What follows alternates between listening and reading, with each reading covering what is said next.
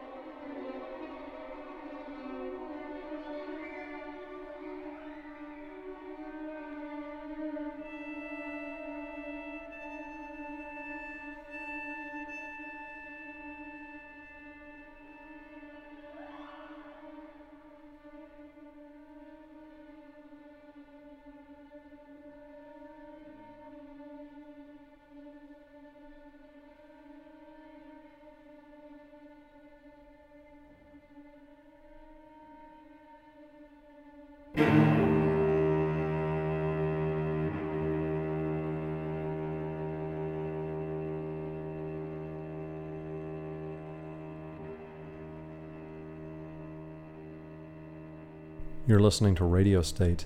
That was the Molinari Quartet with R. Murray Schafer's second string quartet. This is the Vancouver Chamber Choir with 17 Haiku by R. Murray Schafer. Rest in peace.